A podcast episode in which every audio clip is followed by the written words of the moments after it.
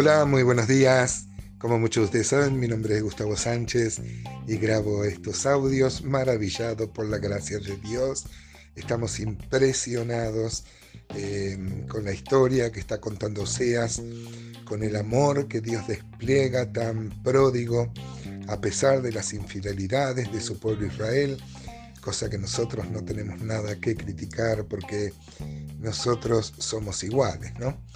Digo que agradezco a Dios esta gracia, gracias por los comentarios y las retribuciones que tengo día tras día. Hoy vamos a terminar el capítulo 1 y si bien había planteado tan duramente eh, el amor de Dios por Israel, mostrándole que Israel era una prostituta, mandándole a Oseas que se case con una prostituta, y eh, vamos a ver que también hay una promesa de restauración, una promesa eh, con el nombre de sus hijos que, que nos habla de cómo Dios al final, a pesar de la dureza, a pesar de la reprensión, a pesar del distanciamiento que hoy Israel tiene para con Dios, un día volverán a ser su pueblo. Eh, vamos a ver acá los tres hijos que este, tuvo con Gomer, Oseas, tanto Jezreel, que significaba Dios esparcirá. ¿Se acuerdan que yo les dije que eh, Jezreel significa eh, Dios siembra? Pero claro, como en ese tiempo se sembraba así al voleo, se tiraban como en la palabra del sembrador, un sembrador salió a sembrar y parte cayó en buena tierra, pero otra parte en otros lados porque se sembraba así al voleo. Este, por eso la palabra Jezreel puede significar Dios siembra o Dios este, esparce. Eh, parece ser el sentido más primario, el de esparcir, porque va a venir una gran disciplina sobre ese pueblo, Dios lo va a esparcir. Eh, ahí significaría que Dios lo va a esparcir por el pecado de su pueblo, ¿no? Tanto Jeroboam 1, Jeroboam 2, este, y los reyes, eh, recordarán el reino del norte, eh, mujeres nefastas como Jezabel, que va a morir de una manera trágica también disciplinada por Dios, ¿no? Jezabel fue la mujer de Acab, otro rey nefasto que tuvo el reino del norte. Así que este, el, segundo, el segundo hijo, ¿se acuerdan? Era, eh, significaba la no compadecida, eh, Lorruama, este, era una mujer, y, mostraba cómo Dios no iba a tener compasión en su ira sobre ese pueblo. Iba a tener un tercer hijo, un varón, que se llama Loami, donde, que significa no es mi pueblo. Y, bueno, y así Dios va a rechazar ese pueblo tan, tan adúltero, tan idólatra, tan enemigo de Dios.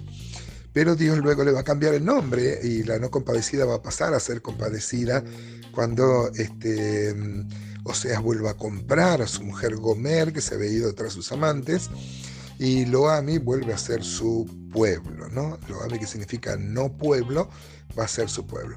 Hay mucha diferencia de interpretación entre los hermanos acerca mm, de, cuándo se cumple esto que vuelve a ser su pueblo, ¿no? Algunos creen que tuvo un cumplimiento con Zorobabel cuando vuelven de la cautividad de Babilonia. El pueblo de Judá eh, muchos de los que era Israel se unen a Judá volviendo a Jerusalén. Otros creen que se cumple en la iglesia. Y otros, como nosotros creemos humildemente, se va a cumplir en el milenio, eh, si bien espiritualmente también tiene referencias esto a la iglesia y a la incorporación de los gentiles. Vemos acá como Romanos 9, por ejemplo 25, va a citar estos textos de Oseas que vamos a ver hoy, Dice Romanos 9:25, como también Oseas dice, llamaré pueblo mío al que no era mi pueblo y a la no amada, amada. Y en lugar donde se les dijo, vosotros no sois pueblo mío, allí serán llamados hijos del Dios viviente. ¿Se acuerdan que cuando vimos Romanos 9 hace poquito, vimos esta maravilla del plan de Dios de incorporar gentiles a la, a la raíz judía para formar la iglesia?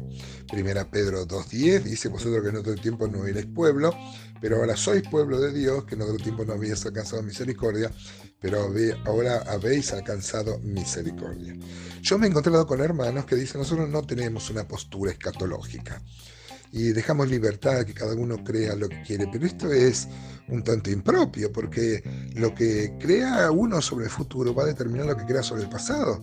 Por ejemplo, nuestra relación con Israel.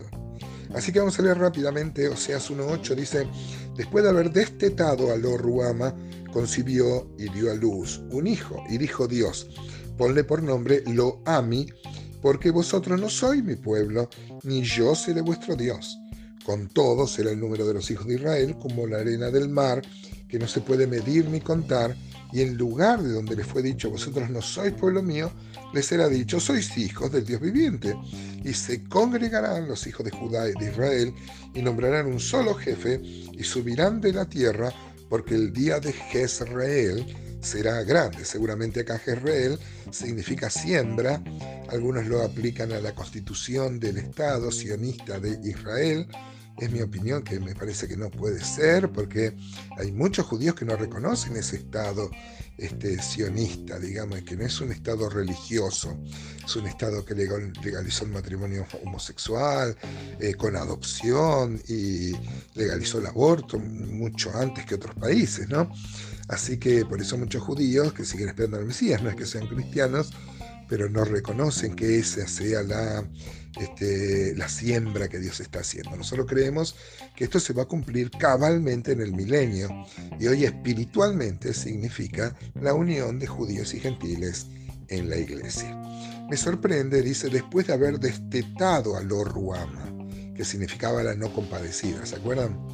Este, siempre en la escritura se menciona eh, la necesidad por ejemplo, un hombre sin Dios, el Salmo 131.2 dice, en verdad que me he comportado y he callado mi alma como un niño destetado de su madre, como un niño destetado está mi alma. Se toma el destete como eh, el, tiempo donde el chico deja de estar bajo la protección de, de su madre. No es tan así, pero es muy interesante que el mismo Israel dejó los pechos de su, de su Dios, de Jehová y fue destetado, ¿no? Primera Pedro 2.2 en la iglesia toma la misma figura, dice, desea como el niño recién nacido la leche espiritual no adulterada para que por ella crezcáis en la salvación que el Señor nos da, ¿no? Si es que habéis gustado la benignidad del Señor. Es muy curioso entonces que después que se destetó a Ruama, vuelve a, concebir y tiene un hijo, Lo Ami, que significa no pueblo. ¿no? Este, hoy nos maravillamos, hermanos, que la iglesia es la unión de dos pueblos, claro, en un cuerpo. La cabeza a la que se cita en este pasaje seguramente era Zorobabel, de manera primaria, a la vuelta de Babilonia, pero también tiene que ver con la iglesia, donde Cristo es la cabeza, y también tiene que ver con el milenio, donde eh, Jesús va a encabezar un gobierno mundial.